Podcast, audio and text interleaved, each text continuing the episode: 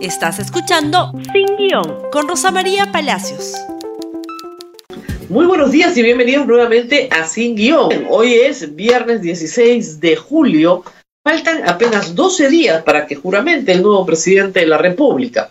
Los congresistas van a juramentar el próximo viernes, el próximo 23. Por tanto, es tiempo de balances y de despedidas hubiéramos querido que este tiempo fuera más largo, que la transferencia para el nuevo gobierno hubiera sido más completa, más compleja, pero va a ser eh, violentísima, rápida. Y por ello, desde la prensa tenemos que también sumarnos a estos balances. Y hoy día vamos a hablar de vacunas y vida, de el legado que nos deja un gobierno de ocho meses. Hace muchos años, cuando yo veía temas de reforma del Estado, una de las cosas más difíciles de hacer para un gobierno es priorizar, establecer cuáles son sus metas sobre actividades priorizadas. Este gobierno, breve, corto, priorizó esto, priorizó la vida y vacunar a las personas al máximo posible como forma de salvar la mayor cantidad de vida frente al COVID-19.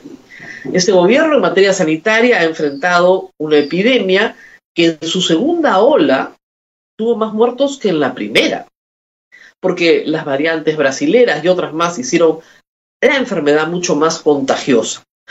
En números gruesos se puede decir que la primera ola, desde el inicio hasta el fin de esta, costó unos 80 mil muertos.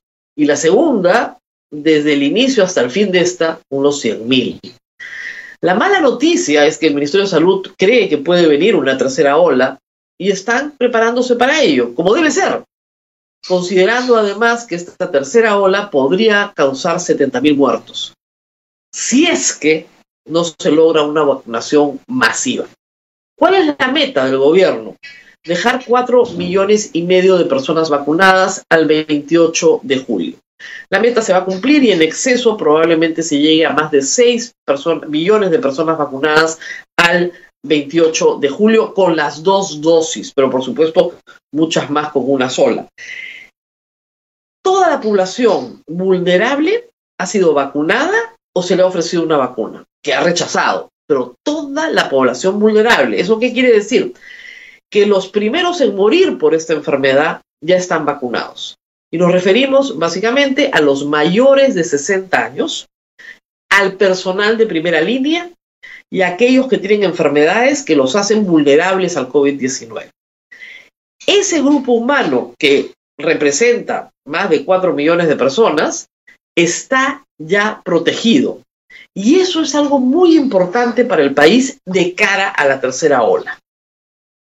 Otro aspecto importante de este gobierno ha sido levantar las condiciones de la sanidad peruana para atender a los enfermos.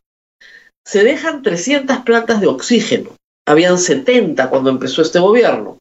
300 plantas de oxígeno que están en todos los hospitales, hospitales regionales, nacionales, cuarto nivel, tercer nivel, segundo nivel y hasta en algunos casos primer nivel de atención con el objetivo de que el oxígeno no falte como faltó en enero y febrero de este año, y de esa manera poder enfrentar.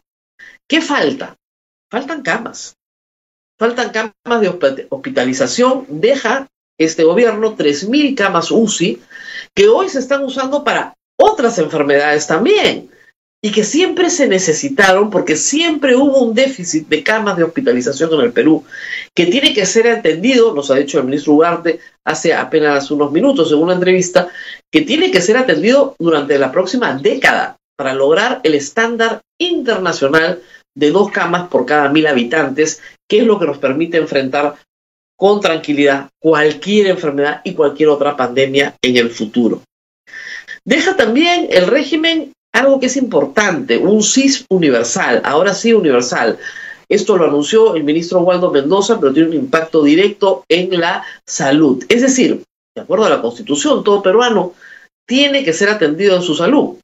Pero, pero, es verdad que el régimen entendía el sistema integral de salud como un sistema de, ¿no es cierto?, de cobertura progresiva y poco a poco se iban incorporando los recién nacidos, sus madres, los niños de colegio, etcétera, etcétera. Hoy todos los peruanos van a estar incorporados en el SIS, inclusive aquellos 350 mil que no tenían DNI y que por esa razón no eran susceptibles de recibir ningún beneficio. Esto es importante, darle identidad a las personas y que reciban el beneficio del SIS y que este beneficio sea cada vez mejor con una priorización mejor del gasto público. Problemas, por supuesto, desconfianza, una campaña de publicidad fatal contra la vacuna Sinopharm basada en mentiras, en falsedades, en problemas ideológicos, pero no en ciencia, que ha generado eh, problemas muy graves en personas que no han querido vacunarse. Personas que están mezclando vacunas, personas que no notifican a las autoridades peruanas que ya han sido vacunadas, cosa que hay que hacer, personas eh, que defraudan la confianza, ¿no es cierto?, que el Estado peruano tiene en nosotros al momento de decir que no han sido vacunados cuando ya han sido vacunados. Y tenemos un caso célebre como el del expresidente de la República, Martín Vizcarra. Es decir, tenemos que tener un poco de solidaridad con los demás para entender que las vacunas son todavía un bien escaso.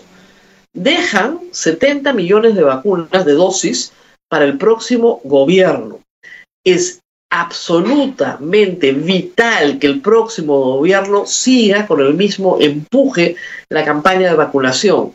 ¿Por qué? Porque como hemos explicado muchas veces, las vacunaciones son, eh, se aceleran con el tiempo, la velocidad se adquiere con el tiempo y la experiencia.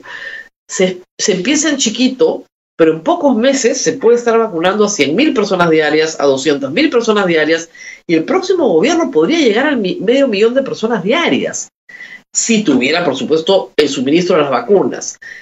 El último trimestre del año, octubre, noviembre y diciembre, va a tener ya el íntegro de las vacunas que exceden el número de personas que tienen que ser vacunadas, considerando que los menores de 12 a 18 años se van a vacunar hacia final de año también, lo que garantiza que el próximo año, el año escolar, pueda realizarse, si todo sigue igual, pueda realizarse a pesar de una tercera ola de manera presencial o semi presencial en alguna modalidad híbrida. Estas son buenas noticias son buenas noticias porque significa que el Estado ha sido capaz de hacer algo que siempre ha hecho bien. El Ministerio de Salud, yo siempre digo, una de las pocas cosas que sí sabe hacer es vacunar. El Perú tiene experiencia enorme en vacunación infantil, con coberturas de 95% en enfermedades como polio, por ejemplo, que fue erradicada de las Américas. Si todos participamos en la vacunación, si hacemos el esfuerzo de vacunarnos, de convencer a los que no se quieren vacunar, podríamos llegar al 95%. El gobierno espera que por lo menos el 85% de la población se vacune. En Lima, los mayores de 60 años ya se han vacunado al 79%. No hay ninguna razón para no recibir una vacuna. Es absurdo no hacerlo. Pone en peligro su vida, pero sobre todo pone en peligro la vida de los demás. Porque al no estar vacunado en una enfermedad que todavía tiene transmisión comunitaria y la va a tener por mucho tiempo, usted se enferma, pero enferma a los demás. Y enferma también a personas que están vacunadas, que van a sobrevivir, pero que no tendrían por qué enfermarse. Entonces, vacúnese, vacúnese, participe, vaya a las vacunatones, hay problemas de horarios, hay efectivamente problemas eh, con personas que tienen situaciones muy particulares. Y si usted se vacunó en el extranjero, haga lo que han hecho 20 mil peruanos ya, que es inscribirse. Inscribirse en el app que está a disposición. ¿Para qué? Para que no se le cuente la vacunación peruana y se pueda vacunar a otros peruanos mucho más rápidos. Si usted recibió una dosis en otro país, por ejemplo en Estados Unidos, le van a creer, le pueden poner la segunda dosis acá, asista a la vacunación. Si usted ha recibido una dosis en el Perú y como yo, por ejemplo, tiene que viajar y le ofrecen la vacuna y está dentro de su fecha, vacúnese a donde esté, pero vacúnese e informe al Estado peruano a través de la aplicación que está a disposición. Si todos hacemos eso, nos vamos a poder vacunar más rápido todos. Se calcula que no menos de 100.000 peruanos se han vacunado fuera del Perú.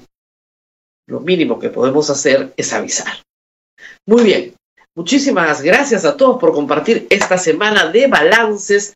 La próxima semana ya tenemos por lo menos el viernes juramentación de congresistas y esperemos que proclamación de presidente para que el próximo 28 podamos tener ya finalmente el acto de juramentación.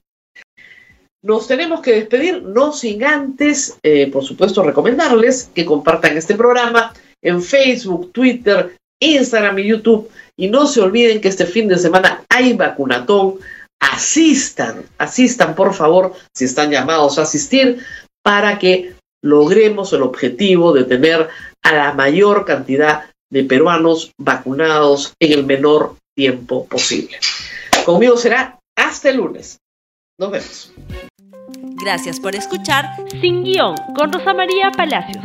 Suscríbete para que disfrutes más contenidos.